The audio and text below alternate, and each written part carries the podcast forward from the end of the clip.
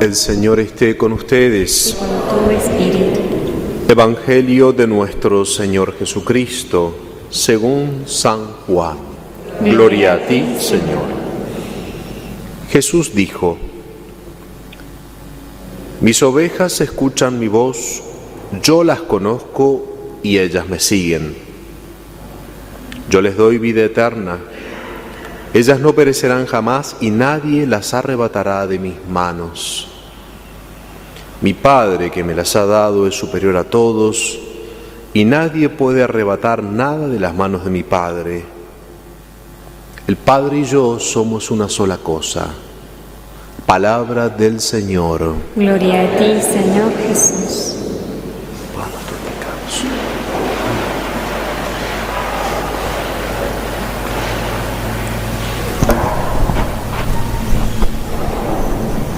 Les voy a contar en primer lugar por qué nos enamora cada día más de la vida cristiana, de la fe que nosotros tenemos.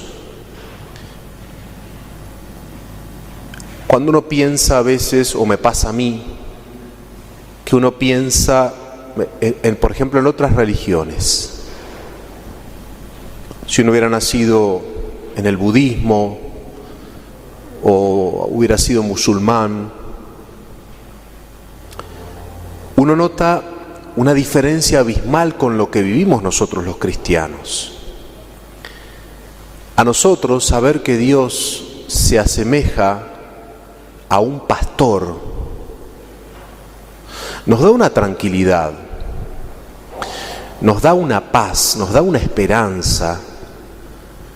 Imagínense que las otras religiones, no sé, ellos tienen a Alá, que es su Dios, los budistas que tienen unas imágenes rarísimas con serpientes y no sé qué otras cosas. Nosotros tenemos la certeza de que creemos en un Dios personal. Y ese Dios personal es como un pastor. Eso nos hace agradecerle al Señor nuestra fe cristiana. Uno sabe que el pastor tiene esa función de guiar, acompañar, alimentar, cuidar, proteger a sus ovejitas. Y, no es otra cosa que lo que Dios hace con nosotros. Por eso cuando uno piensa esto, se, uno podría decir, se tiene que enamorar más de la fe hermosa que nos han regalado. Nosotros creemos en un Dios que es bueno, que es el pastor bueno. Así dice el Evangelio. Yo soy el pastor, yo soy el bueno, dice Jesús. Y ese es nuestro Dios. Ese es el Dios personal en el cual nosotros creemos. Es muy interesante este, este, último texto que acabamos de leer del Evangelio porque es como la última partecita de todo ese gran discurso que hace Jesús donde Él se proclama el buen pastor. Pero dice dos detalles importantes en relación con sus ovejas, que somos nosotros, y con lo que Él mismo le da a sus ovejas. Y dice Jesús, mis ovejas escuchan mi voz y mis ovejas me siguen. Yo las conozco y yo les doy vida eterna. Entonces aquí hay dos cosas. La primera, ¿qué hacen las ovejas de Jesús? Escuchan su voz y lo siguen.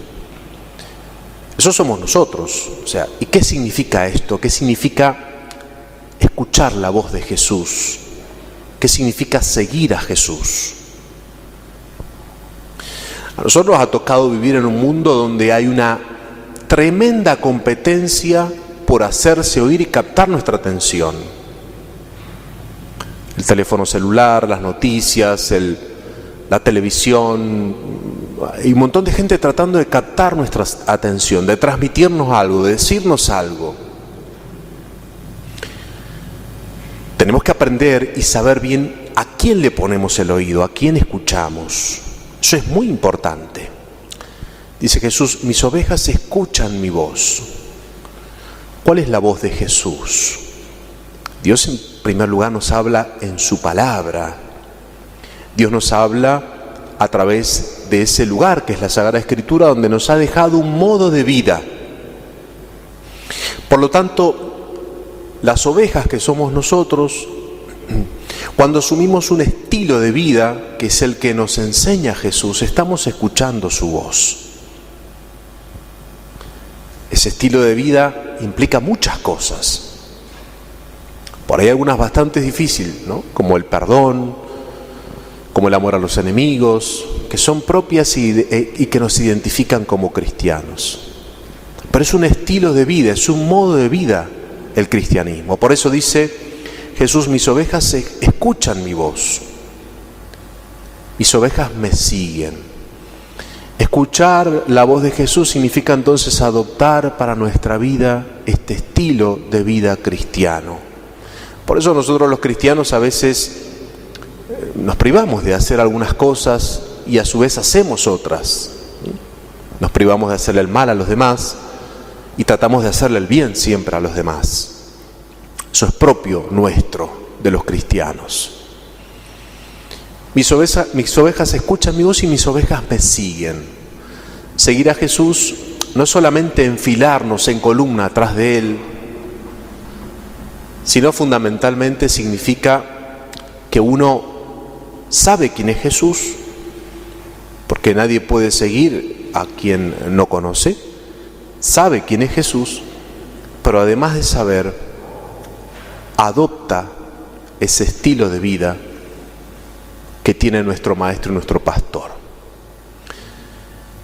Jesús entonces nos enseña que es nuestro pastor y que nosotros como ovejas somos aquellos, o deberíamos ser aquellos, que escuchamos su voz y lo seguimos. ¿Y qué nos promete Él? Dice el Evangelio, yo las conozco y yo les doy vida eterna. Es muy consolador esto para nosotros, saber que, en primer lugar, que Dios nos conoce. Conoce nuestros dolores, nuestros sufrimientos, conoce lo que en nuestro corazón, conoce nuestras luchas cotidianas por ser personas de bien, conoce nuestras tristezas y alegrías. Dios conoce eso. Dios sabe quiénes somos. Y como buen pastor entonces nos va a ayudar y nos va, nos va a dar, nos va a sostener, nos va a dar todo aquello que necesitamos como ovejitas suyas. Si un pastor sabe que tiene una ovejita que está renga, bueno, la va a ayudar para que llegue hasta el agua, para que llegue a donde tiene que comer. Eso mismo hace Dios con nosotros. Por eso insisto que eh, esta figura que usa Jesús del buen pastor es tan consoladora para nosotros los cristianos. Saber que tenemos ese Dios que nos conoce y que no solo tiene una perspectiva en este mundo, no solo una perspectiva en este mundo de que el Señor nos va a acompañar, nos va a guiar, nos va a alimentar, nos va a sostener porque Él nos conoce y sabe cuáles son nuestras preocupaciones y dolores, sino que además dice el Evangelio, yo les doy la vida eterna. A mis ovejas les doy la vida eterna. Es decir, que este pastor hace un salto más allá de lo que hay acá en la tierra todos sabemos que algún día vamos a tener que pasar de este mundo al otro, nos vamos a morir, lo sabemos. Nos gusta mucho a veces pensar en esta realidad. Como dice ese cuento de don Luis de Andresina, todos queremos ir al cielo, pero nadie está apurado. Todos queremos ir, pero nadie está apurado, nadie se quiere morir ahora. ¿no? Todos sabemos que eso va a pasar, pero Jesús nos da una certeza, nos asegura algo. Nos dice, yo les doy la vida eterna. Y esto también es un gran consuelo. Saber que este pastor no solo se preocupa por nuestro bien físico, espiritual, aquí en la tierra, sino que está mirando al futuro, como pongamos el ejemplo de un papá o una mamá, que a veces trabaja tanto, con el sudor de su frente, deja horas, etcétera, por sus hijos, pero no es solo para darle de comer hoy día a sus hijos. Sí, tiene que darle hoy de comer, pero los papás miran más adelante. Miran dejarle algo a sus hijos. Miran poder dejarle un estudio. Si pueden algo material, bueno, algo material que les ayude a, tener un escalón para pisar y comenzar con su nueva vida. Eso hacen los papás. ¿Y qué más no va a hacer Dios por nosotros? Yo les doy la vida eterna, dice Jesús, a mis ovejas. Les doy la vida eterna. Por eso insisto y termino con lo que empecé. Saber que el Señor es nuestro pastor nos debe enamorar nuevamente de nuestra fe. Agradecerle a Dios por creer en Cristo, porque un día alguien nos llevó a bautizar, porque nos regalaron la fe, porque nuestra fe es maravillosa. Nuestra fe católica es maravillosa. Creemos en un Dios pastor, en un Dios bueno, en un Dios que nos conoce, en un Dios que nos promete la vida eterna. Y lo único que nos pide es que lo escuchemos y lo sigamos. Los invito entonces a que en este tiempo de Pascua nos replantimos siempre eso ¿Quién es Dios para mí? Si realmente yo creo que ese Dios al cual o en el cual creo es mi pastor, es un Dios de bondad, es un Dios que me conoce, es un Dios que me alimenta, que me cuida. Y si yo como ovejita también estoy respondiendo a la voz del pastor, si yo como ovejita lo estoy escuchando y si como oveja lo estoy siguiendo. Ave María Purísima. Sin pecado concebido.